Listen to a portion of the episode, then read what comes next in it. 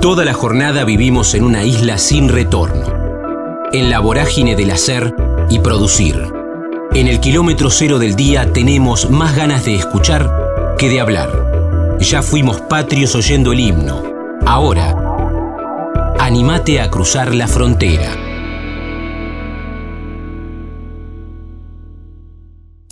Marilia Campos, San Pablo, se siente argentina, nómade, homenaje a Emi, jugó al vóley hasta los 16, primeros show con su madre artista, piensa un 2020 en Europa. Estamos en la frontera, aquí en el aire de Radio Universidad, en AM 1390, hacia buena parte de la provincia de Buenos Aires. También estamos hacia todo el mundo a través de la web, en el www.radiouniversidad.unlp.edu.ar, porque sentimos la radio Quiero saludar para que nos cuente en qué está trabajando, en, referencia a su arte, a su música, a sus presentaciones, a Marilia Campos, que además la, hemos escuchado aquí, pero también la hemos leído, por ejemplo, en la Cueva Cultural, ¿eh? esa revista cultural que tiene la dirección de Puma Gaspari, que trabaja con nosotros aquí en, en la frontera. Marilia, ¿cómo va? También en Radio Universidad, un gusto. Hola, ¿cómo estás? ¿Todo bien? ¿Todo bien vos? Muy bien, muy bien. Estamos, estamos preparándonos para esta semana. Bueno, a ver, comencemos. A ver, casi siempre el disparador es contar que diversos artistas se presentan, ya sea en Capital, en La Plata, o hoy con un link en, cualquier lugar. Contanos puntualmente en qué estás laburando y las próximas presentaciones. Eh, bueno, estamos esta semana, vamos a estar ahí eh, en La Plata el sábado eh, sábado 10. Ahí es un, en un bar que se llama Jazz. Eh, no sé si lo conoces. Sí, sí, sí, está buenísimo. Y además hablamos con, con Senfel acá, que es el, el dueño, justo ahí enfrente al Teatro Argentino. Es un lugar encantador, Jazz Café. Muy lindo, muy lindo. Ya vamos, ya es la segunda vez que vamos, porque es un lugar muy lindo, acogedor. Aparte, Javier, que es el dueño, es un divino, nos trata eh, 100 puntos. Y bueno, vinimos de hacer hace un tiempito show ahí también en La Plata, mm, en el Teatro Bar hicimos, eh, estuvo muy bueno también. Y bueno, ahora mm, eh, también el 16 tenemos eh, Telonios aquí en Capital, que vamos a estar eh, eh, con banda completa. También vamos a estar con banda completa ahí, pero lo único que nos van a ir en, en La Plata es el, el saxo, nada más, pero eh, la única diferencia, ¿no? Pero el, el viernes, el, viernes que viene, este no, el otro, estamos en, en Telonius. Eh, después del 23-24 vamos a ir a Córdoba. Eh, y el 13 de septiembre estamos en Mar de Plata y ahí ya no me acuerdo más. bueno, igual, igual tenés en la cabeza varias fechas y contaste, bueno, La Plata, capital, Córdoba y Mar del Plata, todo eso en un mes, ¿no? Aproximadamente. Sí, no, el Mar del Plata va a ser el 13 de septiembre. 13 de septiembre. Bien, bien. Sí, es la primera vez que vamos ahí. ¿A Córdoba, a Córdoba ya fuiste? Sí, sí, sí, fuimos eh, al Estudio Theater y tocamos también en, en un lugar que se llama XL, eh, muy lindo lugar, eh, todo, viste, con mucha gente, la, la gente de Córdoba también es muy cálida, muy lindo, me encantó realmente una experiencia buenísima. Y en La Plata también, ¿no? Me encanta. Como verás, estoy yendo, estoy yendo este año casi todos los meses. Está bueno. ¿Sabes que, sabes que siempre consulto, Marilia, ahora me parece que por, por tu manera de hablar, por ese tono, por ese decir, la gente advirtió que no naciste en la República Argentina, pero siempre a los artistas les pregunto... Pero, me siento argentina, me siento argentina. ¿Cómo? que me siento argentina. ¿Te sentís argentina? Sí, sí, me siento, me gusta, me, me gusta, me, me de muchas cosas de Argentina que me identifican muchísimo, que me encanta. Bueno, porque vos, vos naciste dónde? Yo en São Paulo. En São Paulo. Sí, en São Paulo, pero mi padre es argentino. Bien. ¿Y, y cuánto hace que estás acá? ¿Hace mucho?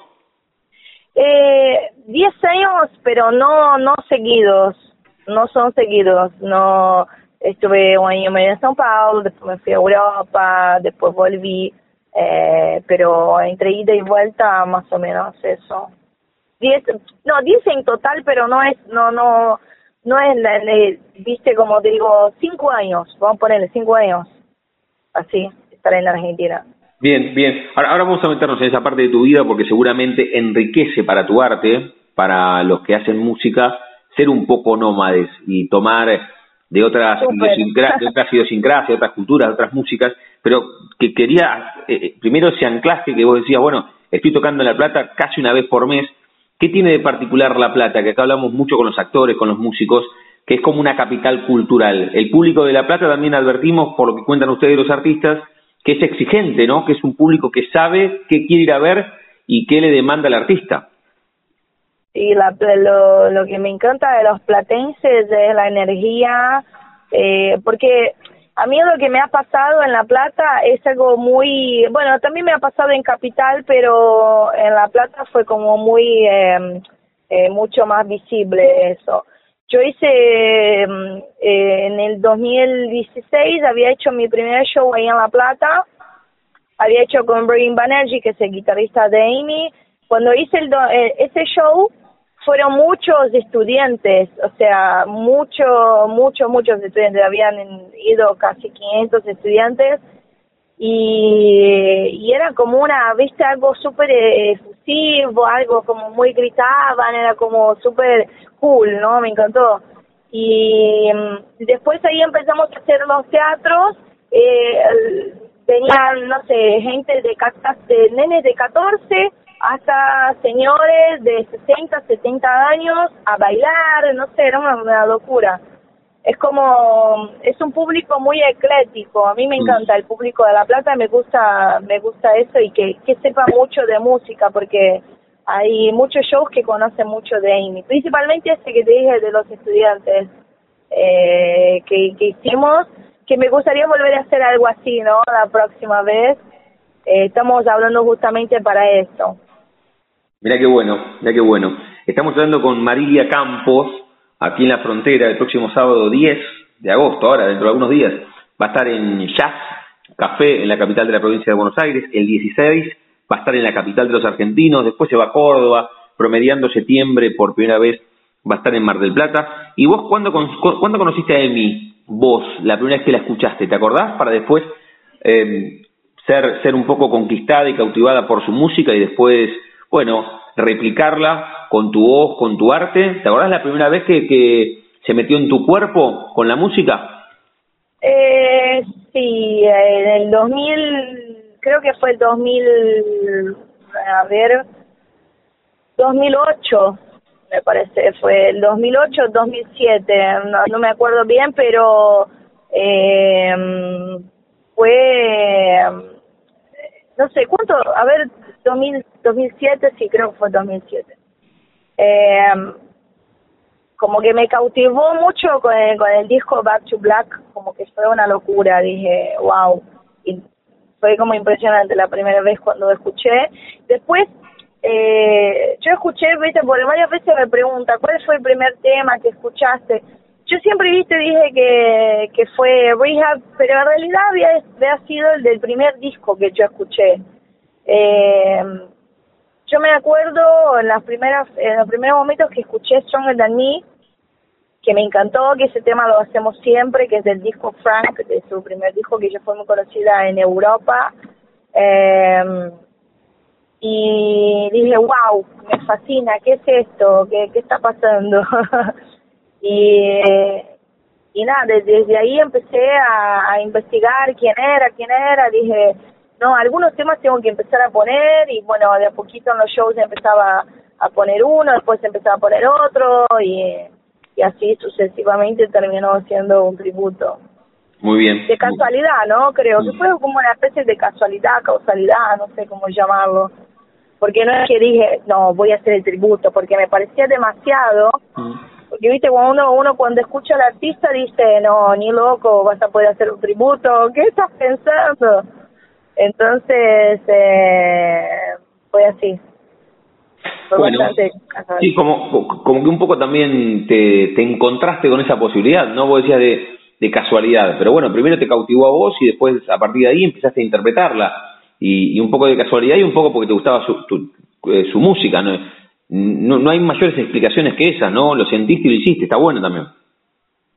Sí, sí, es genial. Aparte, cuando vos decís eh, que, a ver, de tener esa seguridad de que podés hacer lo que hizo ese artista, por más que a veces uno dice, ay, sí, es, es una imitación, que en realidad yo cuando canto, mucha gente que conoce a Amy me dice, María, me encanta lo que haces porque aparte no es que la estás imitando, estás pones tu impronta, pones lo que a vos te gusta cantar, de la manera que a vos te gusta cantar y la gente se da cuenta de eso, que no, no, no hago una imitación, pero igualmente, si fuese una imitación, es súper difícil. Yo creo que eh, a mí, por ejemplo, me tomó casi un año y medio eh, para hacer ciertas cosas, viste, eh, digamos, de, de su música, como por ejemplo para que la gente pueda decir, bueno, listo, está haciendo Amy, claramente, ¿no? Mm. Pero me costó un año y medio escuchándola directamente, directamente, y en un momento dije, no, voy a hacer el tributo.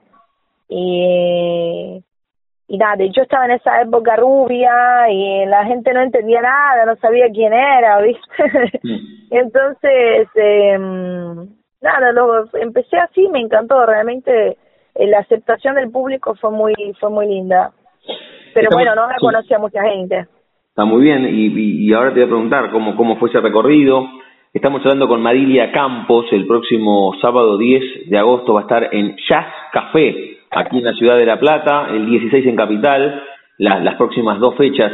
Ya saliendo de, este tributo a Emi y, tu recorrido artístico, siempre pregunto, Marilia, si vos tenés esa primera foto que te vincula al arte, lo mismo que te decía recién de, de Emi, te lo pregunto, pero, pero más general, si tenés esa primera foto, no me acuerdo, no, o en realidad no lo sé, si tu primera infancia fue en San Pablo, si fue en, en Buenos Aires, pero cuando uno tiene cuatro o cinco años, acá siempre le, le pregunto a los artistas si tuvieron que hacer algún acto en el colegio o había un instrumento en sus casas. ¿Cómo fue que vos te metés en la música? Eh, pasa que mi mamá es cantante, es artista eh, y yo literalmente nací en la entre bambalinas. nací atrás de atrás de un teatro. Es como que siempre eh, absorbí toda esa energía del arte. Pero me pasó algo muy, muy, muy loco porque siempre me encantó el arte, siempre me veía al espejo cuando era chica, bailaba, cantaba, me miraba como que imaginaba todo un público y era como algo súper lindo, pero infelizmente no tengo muchas fotos porque tuve un robo hace un tiempo eh, y me robaron absolutamente todo pero um, cuando justamente volví a Buenos Aires, eh, pero um, me realmente tuve una infancia muy linda relacionada con el arte, siempre me gustó, siempre me encantó. Y siempre pensé de, ser cantante, viste, me encantó siempre la, la música y siempre tuve, tuve eso, aunque mi mamá fue más volcada para el teatro, ¿no?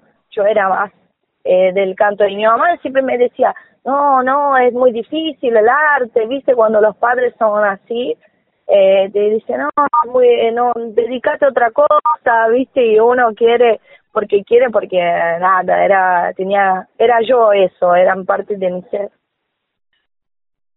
¿Estás ahí, Marilia? Sí, sí, sí, estoy ah, aquí. perfecto, te había perdido. Eh, eh, me, me quedo con eso porque también se lo pregunto a los artistas si fueron acompañados por sus padres, porque bueno, tu vieja venía de la rama artística, más, más tirada al tema del teatro, y, y todos los miedos que tienen los padres por la incertidumbre que genera el arte, porque si uno dice voy a estudiar arquitectura o ingeniería o abogacía, las carreras más tradicionales, daría la sensación que da más seguridades en algunos aspectos. No está bueno que nadie haga lo que no tiene ganas. Pero, pero tu, vieja, tu vieja te decía eso, ¿no? Te tenía, tenía miedo que no pudieses laburar del arte. Sí, sí, eso era un miedo que ella tenía por todo lo que habrá sufrido, ¿no? Es como las inseguridades que tiene uno cuando es padre, supongo. Eh, y, y, claramente cuando cuando vos vas creciendo te das cuenta, eh, cuando es más fuerte ya te dice, bueno, dale, anda, dale, anda a cantar, hacer lo que vos quieras. y ya te tira para ese lado, porque yo aparte soy muy muy así, ¿no? Me pongo algo en la cabeza y no me lo saca nadie. Entonces mi madre se dio cuenta y dijo, bueno, listo, dedícate a lo que vos quieras. Y ya está, es como que tenía que ser un apoyo eh, obligatorio más que otra cosa. Sí, María, y, sí, y, la artista o la cantante, o, la cantista, la, la artista cantante, ¿a quién le terminó ganando? Porque a veces cuando uno tiene 13, 14, 15, te gustaba la música, pero también tal vez te gustaba o la actuación, o te gustaba algún deporte, o te gustaba alguna carrera tradicional, qué sé yo, sociología, psicología, o siempre estuviste en la ruta musical. No, a mí me gustaba mucho, yo jugaba al vóley muy, muy chica, eh, y jugaba en todos los países que me, me instalaba mi madre. Entonces, eh, me gustaba mucho el volei. O sea, yo pensaba de, de chica que cuando claramente me gustaba el arte, pero eh, decía, no, que pensaba que pensaba que iba a ser jugadora de volei y después con el tiempo, no, fue más fuerte la música. Eso, eso fue como algo muy claro en mí. Dije, a los, creo que fue a los, no, 16 años, ya dije, no, el, el volei no es, no es lo que yo quiero para mi vida y, no, y aparte también pensé en estudiar medicina, había pensado estudiar cualquier cosa, menos canto y después dije mm. no, y mientras estudiaba música, música así de costado y después terminé terminé haciendo mi carrera así. ¿En qué, momento? Sí, sí, dale, dale, No, con, eh, con profesores, de, seguía con los profesores, después con profesores particulares, iba a un conservatorio, otro, y a los, mm, no sé, a los 17 años eh, arranqué de alguna manera, ¿no? Es como que fue, dije, bueno, tengo que, tengo que salir, tengo que salir al escenario. Y bueno, y empecé a hacer un par de shows, eh, empecé a hacer un par de shows con mi madre, hmm. y después ahí arranqué, arranqué por mi, por mi lado.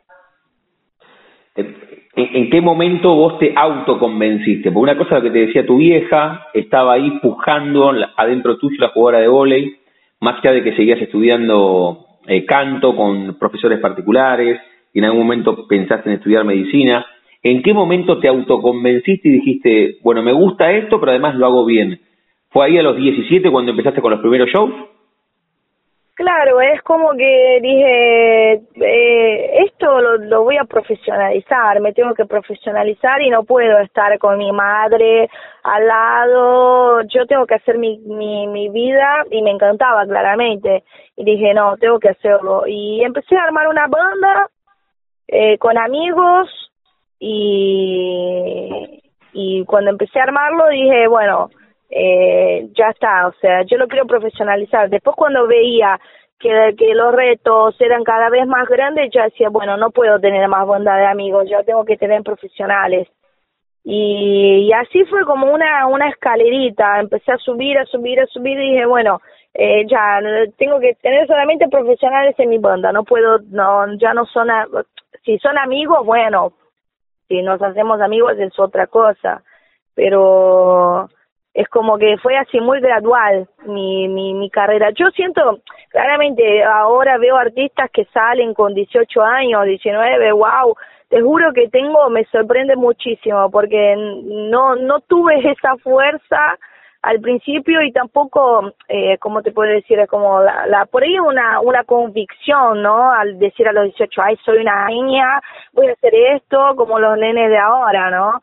Pero a mí me a mí me costó pero por una cuestión que que yo siento que mi mi vida y eh, que yo soy más gradual en las cosas que hago no y es lo que siento. Y siento que ahora ahora estoy haciéndolo como a mí me gusta. Bien. Como que hace 10 años atrás no. Está bien. Y, y, en ese recorrido gradual que contabas che primero comencé con una banda con amigos y después dije en algún momento tienen que ser profesionales y después con el tema de la música, nos hacemos amigos, mejor. ¿Tenés así algún momento, más allá del gradualismo que, que en tu carrera, que sentiste que en un show, che, estoy para dar un salto y ya no estoy para jugar a ser cantante, sino que quiero ser cantante de verdad? ¿Hubo un momento, hubo algún show que dijiste, bueno, es ahora que, tengo que darle profesionalismo?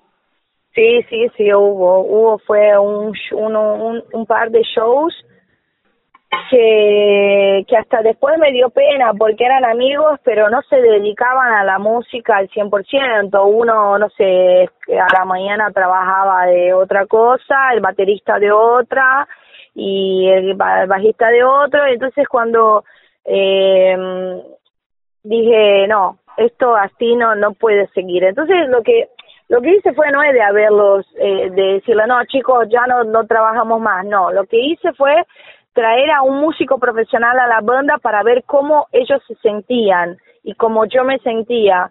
Entonces ahí empecé a traer uno, después te traje un tecladista, y entonces como que las cosas se empezaron a, a poner de otra manera, se empezaron a poner como, hey, yo no me siento cómodo aquí, o lo, yo decía, bueno, los que se sientan cómodos, bueno, vamos, vamos, vamos para adelante, los que no, eh, porque también uno cuando no trabaja de esto no tiene tiempo para nada, no puede ensayar y no sé, y yo necesitaba ensayo casi todos los días, necesitaba en esa época necesitaba perfeccionarme porque no podía estar cantando los temas de la manera que lo estaba cantando porque hay grabaciones que me escucho hoy en día y digo, qué horror, qué, qué pasó, ¿qué fue esto? Dije, what how? o sea, no, no, no.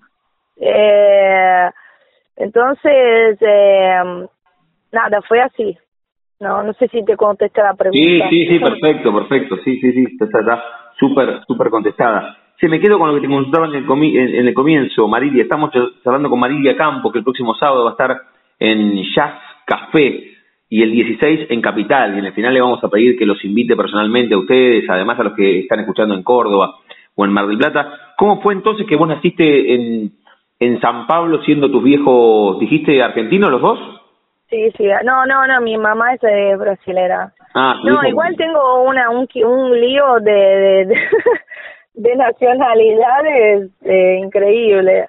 Mi abuela eh, italiana, mi abuela español, eh, todos somos somos una especie de inmigrantes, ¿no? Bien. Eh, mi padre es argentino de, de Tandil, Mm. Mi madre es de São Paulo, de Marilia, por eso me puso Marilia. Ah, bien. ¿Y, ¿Y cuánto hace que de manera consecutiva estás en la Argentina? ¿Cinco años dijiste? Sí, consecutivas ahora cinco. Porque venías un tiempo, te volvías, ibas un tiempo, estuviste en Europa. ¿En Europa dónde estuviste? Y estuve seis meses y me iba a quedar, pero no me pude quedar eh, por una cuestión personal, pero eh, mi idea ahora justamente es volver para quedarme un, tiempo más. ¿A dónde estuviste, María, en Europa? Estuve en Madrid. Eh, Madrid tiene una movida espectacular de música. Eh, Barcelona y el lugar que dije que es mi lugar en el mundo es París. Qué bueno. Y, ahora, y ahora decías que tenés, tenés la idea este año o, recién para el año que viene de, de ir un tiempo más extendido a Europa. Y para el año que viene, porque eh, yo iba a ir este año, pero lo postergué por cuestiones de papeles, pero el año que viene seguramente me vaya. No, no, no, no es por no quedarme en Argentina, porque Argentina me encanta, es porque tengo ganas de ir a, a Europa, tengo ganas de estar allá y aparte tengo varias propuestas en festivales y demás. Y lo que pasa es que también hay que toda una logística eh, irse. Entonces, eh, porque no es lo mismo de ir aquí a Brasil, porque a mí me queda súper cómodo, voy en dos horas, vuelvo, porque esto lo hago siempre. Yo voy a São Paulo, vuelvo, listo, y ya está. Europa no, un montón de horas de viaje, queda lejos y tengo que hacer toda una una movida, a ver si algún músico de Argentina se quiere ir conmigo o automáticamente armo todo allá. ¿Tenés pensado ir con, con el tributo a, a Emi o, tenés pensado bucear por, por otras aguas en esa ida a Europa? Y principalmente con el tributo, pero también eh, estaba pensando ir un poco más con, con mi música, intentar eh, buscar ahí, viste, a ver, eh, porque allá vi que les gusta mucho el portugués, les gusta mucho el soul, el funk, y, eh, aquí en, en, en, Latinoamérica también, pero allá es un otro tipo de aceptación, no sé cómo explicártelo, eh, es diferente. Está muy bien, está muy bien y, y está bueno proyectarlo y, si lo pensás, estás más cerca, ¿no? Y, está bueno que, que, lo tengas pensado proyectado para el 2020. Marilia, vos sabés que cerramos cada una de las charlas jugando con el nombre de nuestro ciclo, que nos llamamos La Frontera, y a todos les pregunto si tienen un momento frontera en sus vidas, que no refiere a un lugar geográfico, sino un momento rupturista, bisagra, decisivo en las vidas, ya sean artistas o deportistas o políticos o, lo que fuese. Y bueno, escuchando tu historia, qué sé yo, cuando, cuando te viniste de Argentina por primera vez, cuando te subiste a un escenario, cuando fuiste a Europa, algo más desde lo personal. ¿Tenés un momento frontera en tu vida o es difícil elegir uno por sobre todos? no, yo creo que mi vida tuvo muchas fronteras, muchas, muchas, muchas. Y la sigue teniendo, pero lo que pasa es que no, si te digo una te miento. Eh, no, tengo varias, tuve varias. Bueno, la, la, te dije lo de...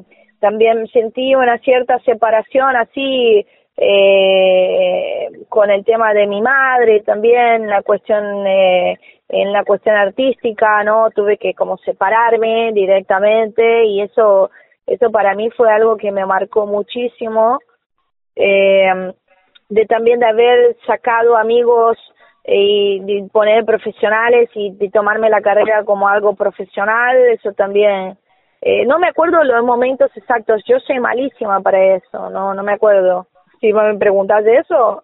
No, pero, pero, pero eso, eso, por supuesto que son, son momentos no con fecha, pero, pero y además lo que advierto es que, que sos de tomar decisiones, aunque duelan, las tomás. Sí, sí, siempre, siempre, siempre, sí, sí.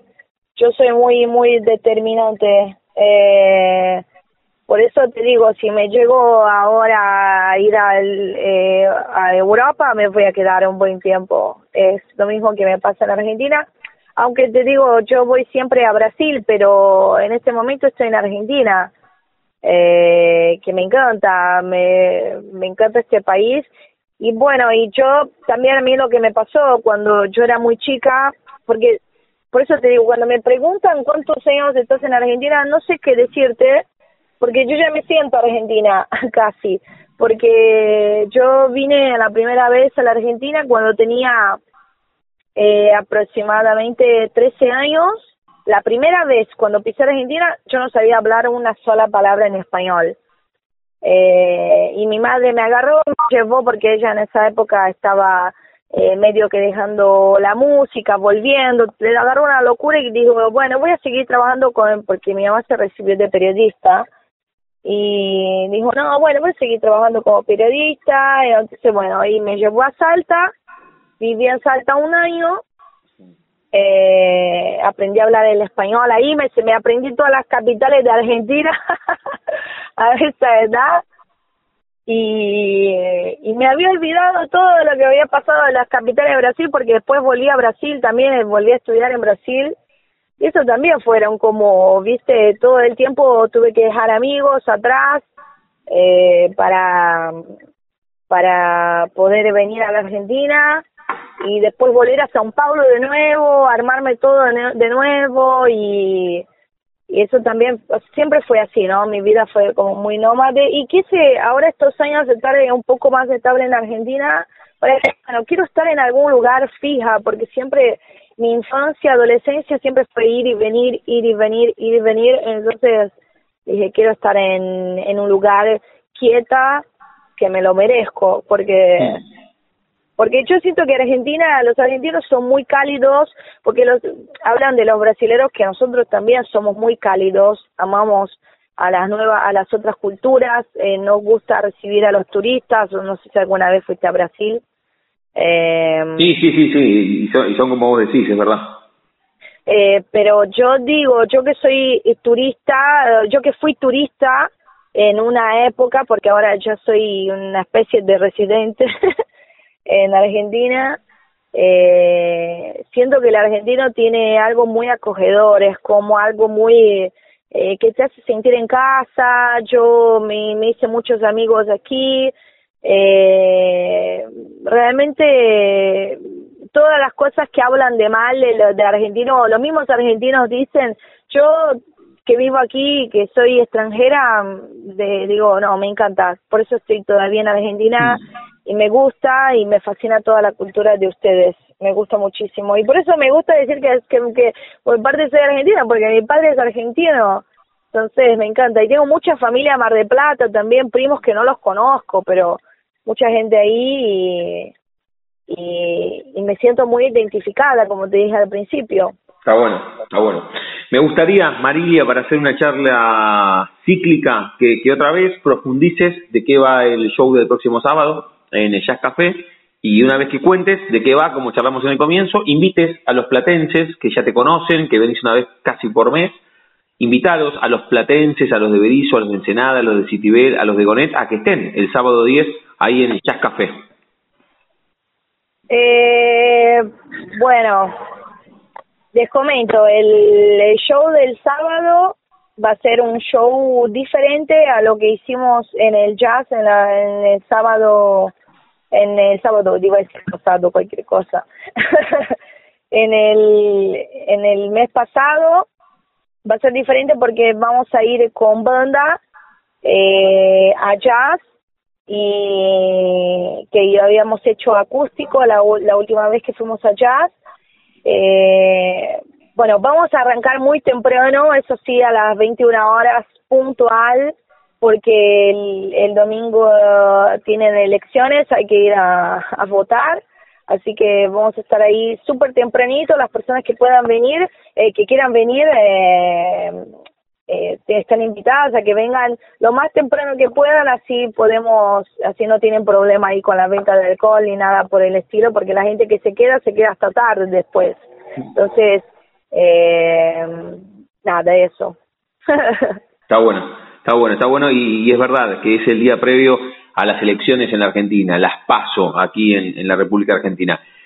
Marilia, gracias por este rato. La mejor de las presentaciones el próximo sábado en Jazz Café, pero cuando hablamos con músicos, siempre les damos la chance que ellos propios elijan un cierre musical, con algunas condiciones. Te tenemos que escuchar a vos. ¿Con qué tema te gustaría que cerremos esta charla que tuvimos aquí en Radio Universidad? Eh, ¿Algún tema de Amy, decís? Un tema, un tema, si querés, de Emi, que cantes vos o de lo que vos quieras, un tema que encontremos en la web y que podamos disfrutar. Ni bien te saludemos y cerremos esta charla, te escuchamos a vos cantar. Eh, ay, ahora me mataste porque yo, yo no sé, ¿qué, qué tema puede ser? El que vos quieras. Eh, bueno, eh, cualquiera, Back to Black, si quieren Rehab o puede ser Stronger Than Me, eh, el que quieran. Bueno, ahí, ahí, algunas opciones. La primera opción que diste, vamos arriba, como dicen los uruguayos. ¿Te parece? Dale, buenísimo. Marilia, gracias por este rato, te mandamos un beso y reitero, la mejor de las presentaciones el sábado en Jazz Café. Beso enorme. Muchas gracias, nos vemos. To regret. Keep his cool wet with your same all safe bed. Read in my head high, in my tears dry. Get on without my guy. Yeah went back to what you know. So far removed that we went through. And I threw it a troubled track. My say I must stay. I go back to black.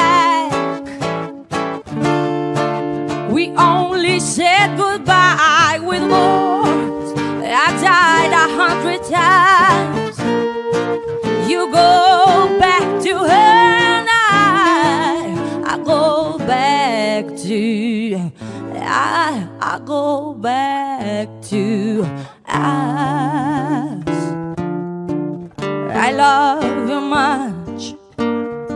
Is that enough? You love below and I love above.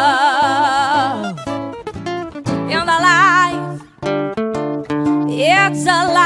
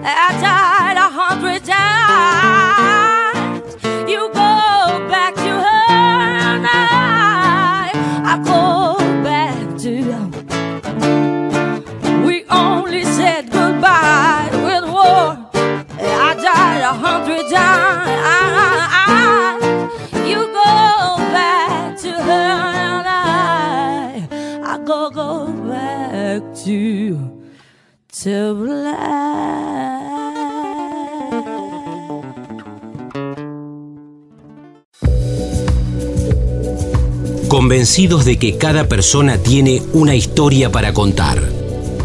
La Frontera. Coleccionamos charlas en el aire radiofónico. Pablo Micosi, El monstruo era yo, stand-up ácido, cámaras ocultas en el programa de Tinelli, humor popular no chato, es lo que busca hacer. Estamos en la frontera, aquí en el aire de Radio Universidad, en AM 1390, hacia buena parte de la provincia de Buenos Aires. También estamos hacia todo el mundo a través de la web, en el www.radiouniversidad.unlp.edu.ar, porque sentimos la radio. Bueno, hemos hablado en, en, infinidad de oportunidades con muchos artistas que vienen al Teatro Bar, como en este caso, ahí en 43, entre 7 y 8, y también con, un montón de, en todo caso, artistas, ¿sí? Comediantes que han llegado también a el Teatro Bar. Pero me parece que en este caso vamos a, a charlar y que es diferente con Pablo Micosi, porque se tiene o, o, o son monólogos, pero con, con, una temática diferente, y si lo vamos a consultar a él, el próximo jueves 8 de agosto va a estar en el Teatro Bar con El Monstruo Era Yo, y lo saludamos a Pablo aquí en el aire de universidad. Pablo, ¿cómo vas? Damián en AM 1390, un gusto. Hola Damián, ¿cómo te va? Gracias por la nota. ¿Cómo andamos? ¿Bien? Bien, che, bien, contento con esta fecha allá en, en La Plata. Yo había ido con otro espectáculo y ahora arranco con este espectáculo nuevo que es El Monstruo de Yo, en ese lugar tan lindo que es el Teatro Bar. Sabes que recién cuando cuando leí la información del espectáculo, bueno, vos marcabas, es, es un espectáculo nuevo, y por eso me, me anticipaba a decir que, que bueno, hay, hay, vos, vos venís también de ese palo, pero pero me parece que tiene como un plus la, la propuesta del próximo jueves y tu próximo espectáculo, ¿no? Esto de del anclaje en monólogos ácidos y con una temática en especial lo hace diferente, evidentemente. Sí, sí, creo que lo atractivo de este espectáculo es que se mete mm, por lugares que naturalmente el humor no no no, no recorrería, digamos. Eh, hago un feto que no quieren hacer, lo es un pesimismo terrible, pero bueno, se va llevando con humor por ejemplo, para que para la gente se dé una idea de cómo, cómo se lleva esto adelante, eh, el feto dice, mirá, ya me falta poco para nacer, pero la semana pasada me hicieron un baby shower. y dije, no, la verdad que no salgo. Me pego tres vueltas de cordón y me quedo acá. claro. Es un, eh, es un pesimismo lúcido y que provoca humor. Y me meto con otros personajes también muy fuertes. Hago un viejo verde eh, que todo el tiempo está hablando de, de, de su época como si hubiera sido perfecta y va diciendo distintos crímenes que ha cometido a lo largo de su vida. Todo el tiempo diciendo, y era otra época, era otra inocencia. Bajo ese lema, eh, justificando cosas que hoy descubrimos que son, son terribles, ¿no? Pablo, eh, ¿cuánto tiempo te llevó maquetar y proyectar El monstruo era yo, que va a estar el próximo jueves en el Teatro Bar? Mucho, mucho laburo, tuvo que ver también con que a vos te gusta también hoy poner en la superficie este humor personificándolo porque también te gusta a vos o te, o, te gusta ese tipo de humor? ¿Cómo fue? Mira, eh, tuve una discusión en un momento porque, viste, yo trabajé en el programa de Tinelli muchos años haciendo cámaras ocultas y escribiendo. Una cámara oculta que yo hacía se llamaba El Padre de la Novia. Sí. Que bueno, que fue muy muy famosa en su momento, pero bueno, después no la quise volver a hacer. Y me acuerdo que que ahí los muchachos de Tinelli cuando decían que vuelva con eso yo no quería me decían eh, vos vas a ser under toda la vida eh, a la gente no le interesan estos temas que vos tocás la gente quiere cosas más light lo tuyo es monstruoso me acuerdo me dijo. Y me quedó eso. Y bueno la obra la, escribí en seis meses más o menos entre ensayos y, y preparación. Eh, y mi carta mi jugada es eh, que el humor popular no tiene por qué ser chato, que puede traer profundidad y esos personajes de los que yo hablo habitan en los barrios, habitan en las casas. Como digo, en el espectáculo los monstruos se sientan en nuestra mesa, brindan, gritan gol, pero son monstruos. Hmm. Sí, está bueno, está bueno el concepto. Y, lo decías en el comienzo, ¿la estrenás directamente en, el Teatro Bar o ya hiciste una recorrida por, por Capital? No, hice, la, hice un ciclo de funciones eh, en calle Corrientes, en Corrientes y Callao, en el cine Teatro Los Ángeles, que ahora se llama Multiescena. Eh, ahí estuve toda una temporada y bueno, y ahora salimos de gira. Vamos a estar en Comodoro Rivadavia, el Rosario, eh, La Plata, Mar del Plata y, Mendoza. Bueno, una buena, una buena gira, ¿no? Siempre, siempre marcamos, y vos lo decías, bueno, fui a La Plata con otro espectáculo, siempre le consultamos a los artistas ya sean comediantes, eh, cantantes, músicos, si el si el público de La Plata es especial por por toda la historia artística que tiene, ¿no? Y, muchos dicen lo mismo que vos, contundentemente, sí, es diferente. Muchos dicen es un público muy pero muy exigente, más que en ninguna otras que ninguna otra plaza. A mí me parece que mm, son ciudades con mucho embalaje cultural. Entonces no podés ir a, hacer algo muy muy chato porque la gente tiene tiene un panorama de la cultura bastante profundo. Así que La Plata siempre exige, por eso para mí es un, un buen lugar ahí para ir a mostrar mi humor y ver cómo, cómo reacciona el público de La Plata, que lo considero muy culto y sobre todo divertido, ¿viste? y participativo, como que es un público expresivo. Si no le gusta, se lo va a hacer saber también. Está bueno, sí, sí, está bueno lo que marcas. Estamos hablando con, con Pablo Micosi, bueno, el próximo jueves 8 en el Teatro Bar va a presentar El monstruo era yo. Hizo una, lo contaba recién en primera persona, hizo una temporada en la Ciudad Autónoma de Buenos Aires y ahora viene la recorrida. Me quedaba con lo que te decían tus compañeros ahí en el programa de Tinelli, Pablo, y siempre pregunto por estas primeras fotos que, que vinculan a los artistas justamente al arte. Ahí te decían, bueno, vos te vas a vincular siempre al arte. ¿Tenés mentalmente esa primera fotografía que a vos te vinculó? ¿Fue de chico? ¿Fue porque tuviste que hacer a San Martín y Beirano en el colegio? ¿Fue, fue, fue, cuando estabas en el secundario? ¿Fue porque el, el arte te encontró a vos? ¿Cómo se dio esa primera fotografía? Sí, creo que se dio por todos esos lugares que decís.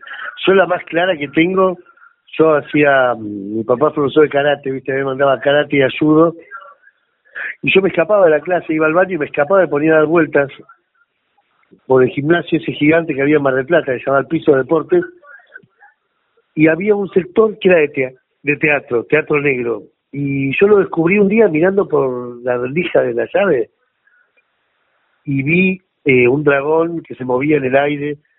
Y ese día dije, ah, esto es lo que yo quiero hacer. Lo dije por adentro, ¿viste? Tendría ocho años, nueve años. Y eso me quedó siempre el primer acercamiento así, bien poético, eh, acercándome a la imagen del arte.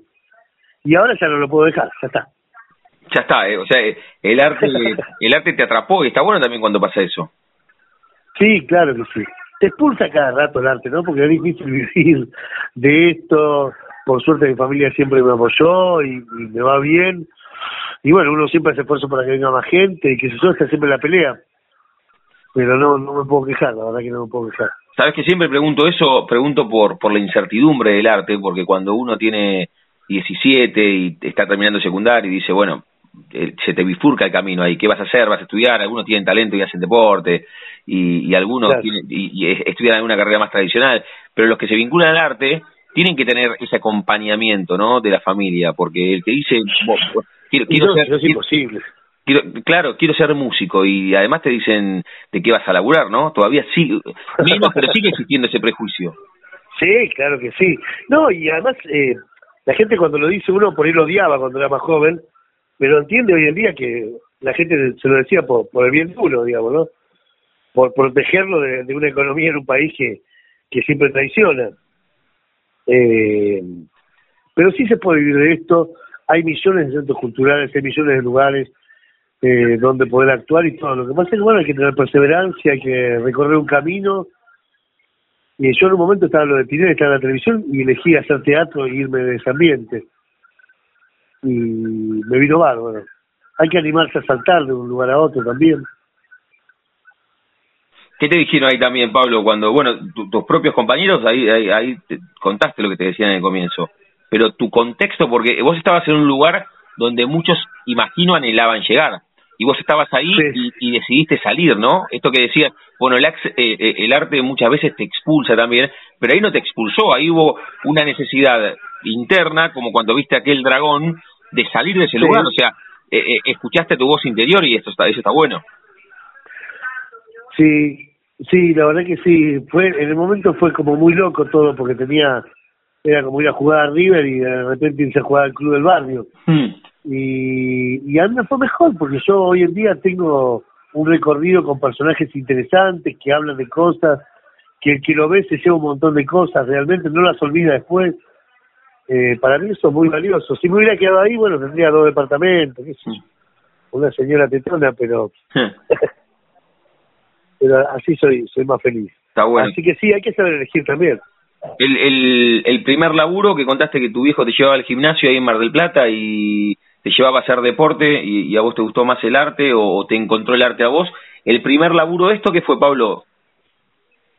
eh, ¿cómo que fue? no te entendí la pregunta El, el- discúlpame. el- el- el primer eslabón que, que tiene tu cadena artística, ¿cómo, cómo empezaste?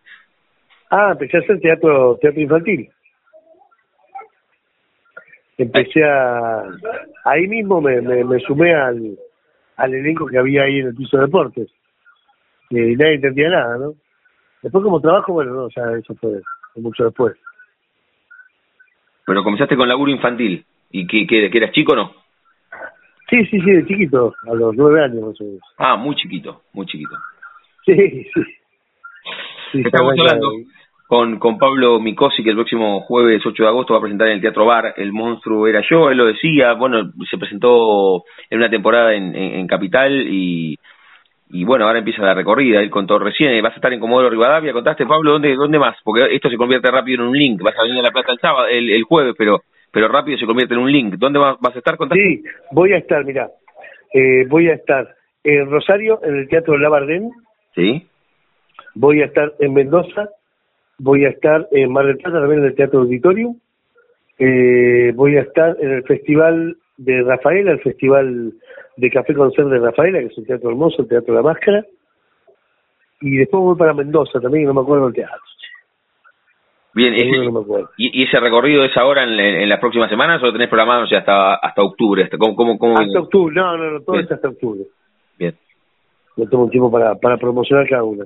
Ahora Sí. es el turno de la plata. Ahora es el turno de La Plata y el próximo jueves vas a estar. Contate, bueno, un poco comenzábamos con esto, pero yo, yo, yo hice un cierto reduccionismo con esto de monólogos ácidos y vos contaste un, un ejemplo, pero, pero si querés, sin es- este término que utilizamos tanto ahora, ¿no? Pero sin spoilear, ¿qué más se va a encontrar? El, claro, eh, ¿qué, qué, más se va a encontrar el, el, que decida el jueves estar ahí en el Teatro Bar, que, es una sala formidable que vos ya conocés? Contaste que has estado.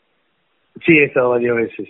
Eh, ¿Qué más van a ver? Van a ver un zombie que está a punto de atacar al público, pero descubre, le hace un llamado al celular y no puede dejar de mirar el celular.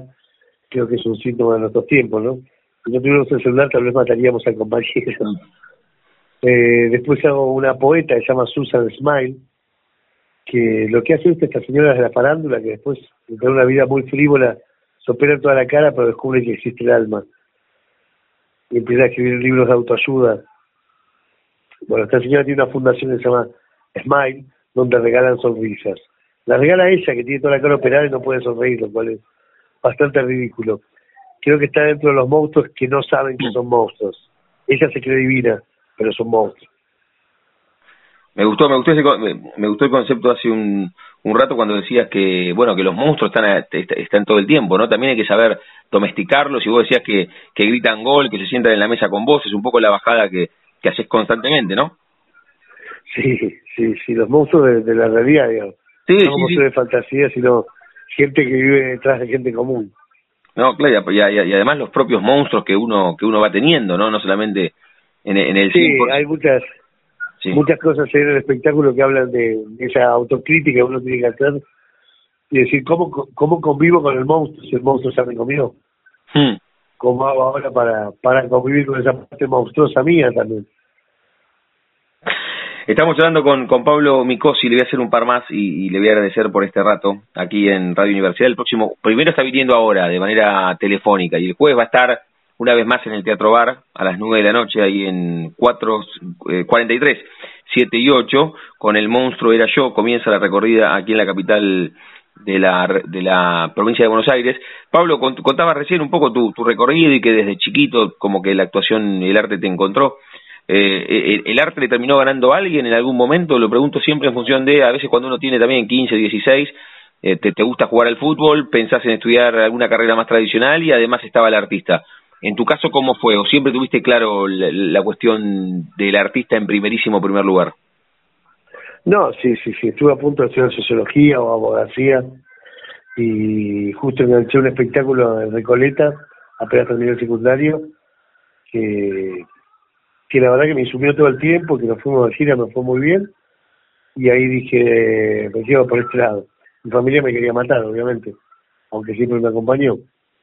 Pero bueno, ahora ya a los 44 años ya, ya todo eso es, muy lejano. Bien, y, y que, que, me quedaba con lo que contabas hace un rato, que el arte a veces te, expulsa, a veces le, consulta a los artistas y a veces, más allá de la, de la expulsión propia que hace el arte, uno no, no tiene ganas de irse de este lugar. ¿No, no, no te pasó que estuviste un tiempo largo sin, sin laburar de esto porque te había cansado, te había sí, o, te habías enojado con la dinámica propia que tiene el arte, o, o no te pasó? Sí, sí, claro hay, hay que saber tomarse los tiempos también, descansar, porque, bueno, lo que decimos recién, te come el personaje, ¿no? Te has pegado a tu propia, a una versión de vos mismo. Y tanto ir hacia afuera, uno necesita bajar un poquito, que no haya luces en la vida real, eh, y después volver con más ganas. Sí, me ha pasado, me ha pasado también de, de autoexpulsarme un ratito para, para volver con más fuerza. Para volver con más ganas. Pablo, te decía en el comienzo que nos llamamos La Frontera y cerramos cada una de las charlas jugando con el nombre de nuestro ciclo. Y a todos les pregunto si tienen un momento frontera en sus vidas que no refiere a un lugar geográfico, sino a un momento rupturista, bisagra, decisivo en, en cada una de, de las vidas de las personas que, que, deciden charlar un rato con nosotros. Puede ser ese momento donde apareció el dragón y vos estabas haciendo karate y judo y te escondías, o la primera vez que te subiste a un escenario, eso desde lo profesional, puede ser algo desde, desde lo personal. ¿Tenés un momento frontera o es difícil elegir uno por sobre un montón? Porque decías, bueno, tenés una vida vivida, ¿no? 44 años. ¿Cómo, cómo, cómo puedes cerrar esto? Eh, eh, ¿Tenés uno para elegir o es difícil? No, es difícil, es difícil. Creo que el primero que te nombré de la niñez creo que fue un momento frontera muy muy especial para mí. Después he tenido otros, pero eh, ese momento creo que hacía rato no lo recordaba, así que lo quiero elegir como el momento frontera de, de Pablo Micosi. Muy bien. Pablo, y me gustaría ahora que en primera persona invites a todos los platenses, a los de Berizo, a los de Ensenada, a los de Citibel, a los de Gonet, que estén en el Teatro Bar el próximo jueves 8, ahí en 43, entre 7 y 8. Invítalos. Bueno, gente, los invito entonces este jueves a las 21 horas en el Teatro Bar a ver este espectáculo que habla sobre esto, sobre la búsqueda de, los monstruos internos, sobre esto que nos pasa. Miramos, leemos, cuestionamos un montón de cosas, vamos a una marcha, tenemos una pancarta, queremos saber todo el monstruo, pero lo que no sabemos que el monstruo era yo. Pablo, gracias por este rato y la mejor de las llegadas a la ciudad de La Plata el próximo jueves y cada vez que decidas volver y por supuesto en la gira que comienza en La Plata, pero bueno, sigue por varios puntos, lo decías recién, por Rosario, por Comodoro Rivadavia, por Mendoza, de aquí hasta octubre con el monstruo era yo. Te mandamos un abrazo enorme. Un abrazo enorme para vos y muchas gracias por la nota. Chau, chau. Pasaporte en mano. Noctámbulos con la radio abajo de la almohada. Equilibristas entre el ayer y la ilusión de mañana. Somos La Frontera. Idea y conducción, Damián Zárate. Idea y colaboraciones, Julián Álvarez. Producción de notas, Puma Gaspari. Edición y postproducción, Juan de Vega. Idea sonora, voz y edición, Diego Carrera. Voz artística, Pablo Dupuy.